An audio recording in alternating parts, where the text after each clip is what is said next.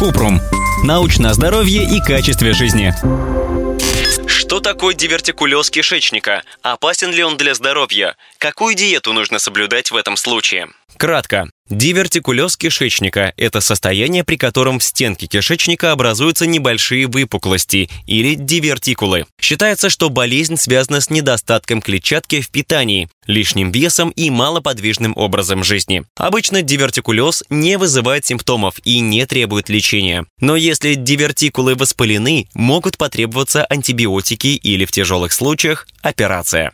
Подробно. Дивертикулы обычно развиваются, когда естественные слабые места толстой кишки под давлением выступают через ее стенку. Они чаще встречаются в нижнем отделе толстой кишки. Дивертикулез кишечника может длительное время не проявляться, и его обнаруживают случайно при обследовании по другому поводу. Если дивертикулы воспаляются или инфицированы, возникает дивертикулит. Он проявляется сильной болью в животе, лихорадкой, тошнотой. Факторы риска дивертикулита.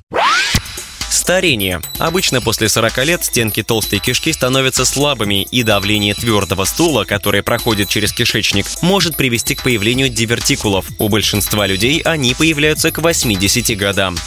Наследственность. У человека больше шансов заболеть, если у его близких родственников есть дивертикулез, особенно если болезнь проявилась до 50 лет.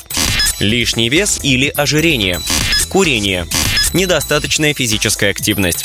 Питание с низким содержанием клетчатки и высоким содержанием животных жиров. Из-за такого рациона образуется плотный кал, который растягивает стенки кишечника.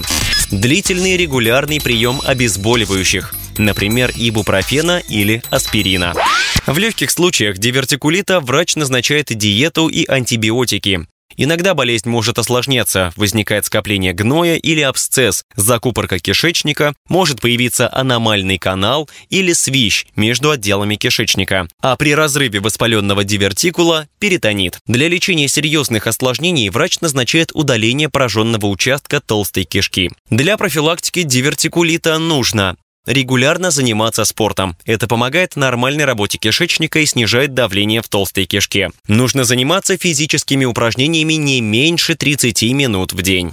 Есть больше клетчатки. Она делает стул мягче. За счет этого давление на стенки кишечника снижается, и стул быстрее проходит через толстую кишку. Взрослым в день нужно съедать 30 грамм клетчатки. Хорошие источники – свежие и сушеные фрукты, овощи, бобы и бобовые, орехи, злаки и крахмалистые продукты. Пить много жидкости. Пищевые волокна абсорбируют воду. Мягких и объемных каловых масс в толстой кишке становится больше. Если не пить достаточно жидкости, клетчатка может вызвать запор. Снизить количество животных жиров в рационе. Это в целом снижает риск ожирения, сердечного приступа и инсульта. Можно убирать жир с мяса или выбирать нежирное мясо с содержанием жира менее 10%. Также можно добавлять меньше масла и маргарина при приготовлении и подаче блюд.